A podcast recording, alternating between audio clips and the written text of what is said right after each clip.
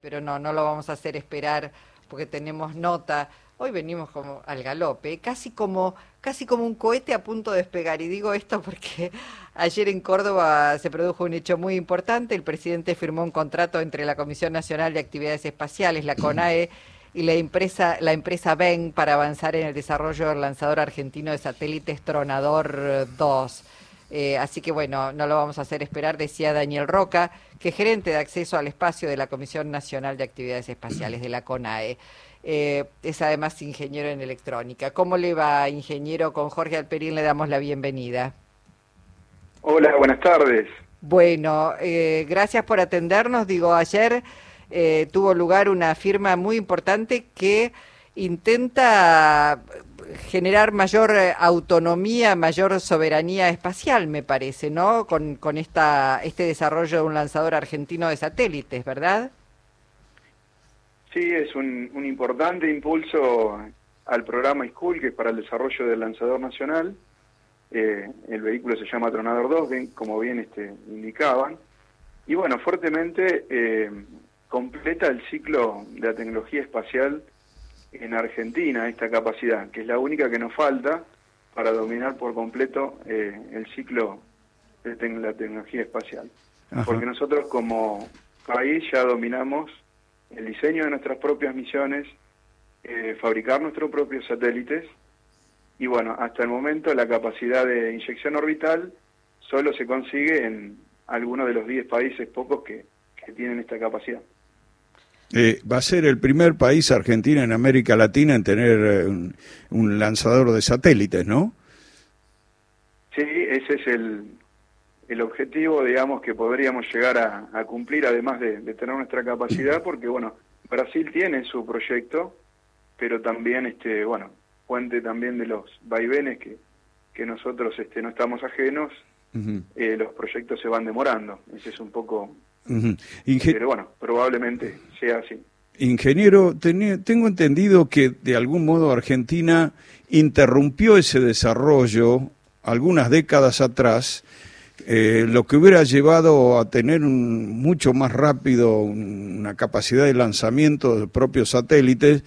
Eh, por ahí dependía del misil Cóndor de algún modo, ¿no? Que fue desactivado en su momento por presiones sobre el gobierno de Carlos Menem, presiones internacionales, presiones de Estados Unidos. Me parece que ahí se perdió ese desarrollo que hubiera llevado mucho más rápido a tener la capacidad de lanzar satélites por nuestra cuenta. ¿Es así?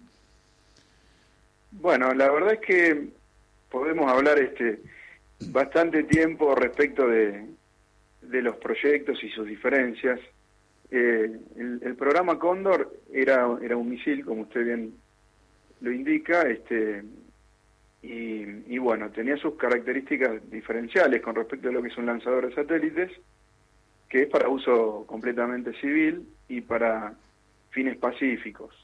Eh, hay una diferencia que es este un, satélite necesita viajar con cierta eh, ciertos cuidados, con una aceleración más baja, con con una con un tratamiento más delicado eh, y específico para lo que es este, llevar un satélite en órbita.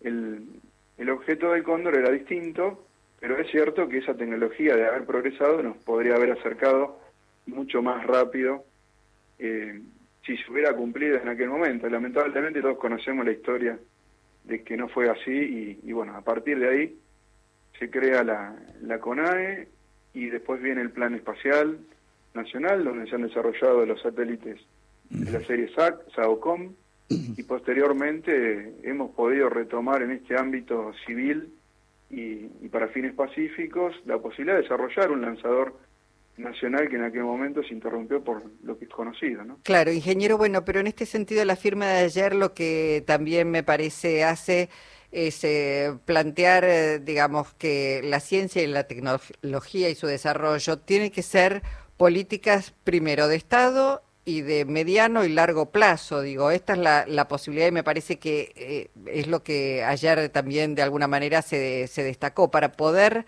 tener desarrollo hay que invertir por un lado y por otro eh, tener dar tiempo para que esas políticas puedan este, llevarse a cabo.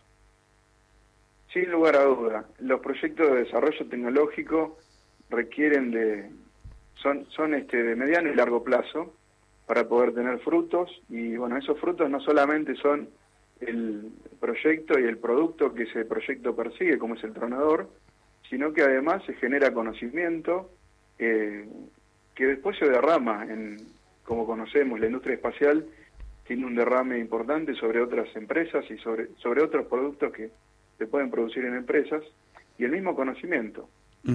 Por eh, este uso dual que citaba, citaba recién entre lo que es un misil y lo que es un lanzador, eh, hay mucha restricción de, esta, de este conocimiento y de las tecnologías intervinientes. Por eso tan importante ¿no? el apoyo sostenido en el tiempo, tanto político como, como financiero. Sí, justamente eh, eso que marcaba Luisa tiene que ver con que en su momento cuando se anunciaban los satélites de ARSAT, había sectores políticos de la Argentina que lo subestimaban, que decían que era como enviar una, una especie de ladera al espacio. Eh, se subestimaba el nivel científico que tiene un país que era capaz de construir satélites, ¿no? Sí, la verdad es que, bueno, eh, hay diferentes ámbitos de discusión y yo voy a hablar por lo técnico. Con respecto a lo técnico, la verdad es que desde la Agencia Espacial Argentina, eh, INVAP, universidades, eh, se ha tenido proyectos que ustedes son eh, que, conocen, como este el caso de Sagbe Aquarius, lanzado en el 2011, y otras misiones anteriores que hemos hecho en colaboración con la, con la NASA de Estados Unidos, la Agencia Espacial de Estados Unidos y la la Agencia Espacial Europea y otros actores importantes del sector espacial internacional, y, somos reconocidos en ese sentido, y de hecho aún quieren este, seguir adelante con nuevos proyectos, que bueno, por nuestra coyuntura a veces no es posible, eh, financiera de país, me refiero de económica, eh, no, no, no, no es posible participar de, de, esa manera tan plena como, como por ahí nos ofrecen, pero no esa expresión de, una heladera no, no es la correcta. Eh, Argentina está capacitada para, para desarrollar satélites de calidad. No, bueno, en ese sentido, ingeniero Roca, también hay que, me parece, poner de manifiesto y asociarlo en todo caso con un anuncio que se hizo ayer, que presentó el ministro de Economía de régimen de fomento a las inversiones y exportaciones para la industria del conocimiento que otorga beneficios en la liquidación de dólares para aquellas empresas que inviertan en proyectos e incrementen el valor de sus ventas al exterior, ¿no? Digo, todo tiene que ver con todo. También esto me parece que se anunció ayer está muy asociado a, la investigación, a la tecnología y a la posibilidad de no solamente invertir para el desarrollo en Argentina, sino después de poder exportar, porque como usted bien dice, tenemos el recurso humano, científico, preparado, tecnológico para, para este, eh, ejercer eh, un desarrollo de tecnologías de punta. Sin, lugar a duda, y tenemos infraestructura desarrollada ya en el país que así lo permite. Eh, contamos con capacidades en la CONAE, en SEATSA, en, en, Bariloche, que tienen capacidades para ensayar satélites completos en el ámbito del ambiente espacial que se puede replicar en la Tierra, y son capacidades que antes solo se conseguían en el exterior. Por ejemplo, hemos tenido que ir a ensayar, me ha tocado a mí en campañas, tener que ir a, Brasil a hacer estos ensayos eh, y después continuarlos en, Estados Unidos en el lugar de lanzamiento. Y hoy, por hoy es posible hacer los ensayos y la fabricación completa aquí en, en Argentina. Y bueno, es un, ecosistema que, que hoy tiene la posibilidad de, pensarse en, para más, ¿no? Este, y esta industria del conocimiento es a donde apuntamos. Eh, la plataforma va a estar en Bahía Blanca, entiendo, y ¿en qué año podrá podrá ya ponerse en ejecución un lanzamiento de este de este proyecto?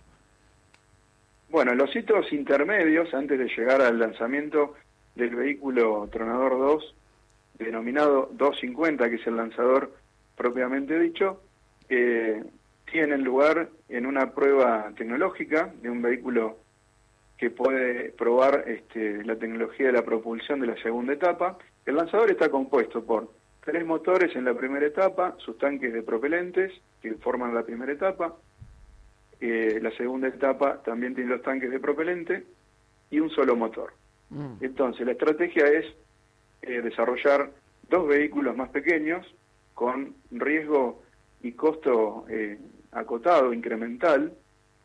De esa manera, en el 2026 pensamos tener, está programado, digamos, si todo avanza como está programado, el lanzamiento de este primer vehículo Tronador 270 por sus 70 centímetros de diámetro, que tiene un motor solamente, un vehículo eh, Tronador 250 porque tiene un metro y medio de diámetro y lleva un solo motor de 30 toneladas, que es uno de esos tres que van en la primera etapa del Tronador 250 y este finalmente al final de esta década poder hacer la prueba final del lanzador, que, como le decía, es necesario ir calificando la tecnología, desarrollando la base de lanzamiento, eh, desarrollando la infraestructura donde se integra el vehículo. Bien. Todo esto está comenzado, pero es necesario terminarlo. Bueno, ingeniero, le agradecemos la, descripción del proyecto y ojalá se pueda concretar y esto sea, como decíamos, política de Estado. Muy amable. ¿eh? Bueno, muchas gracias a ustedes por el espacio. Gracias. El ingeniero Daniel Roca, gerente de acceso al espacio de la CONAE.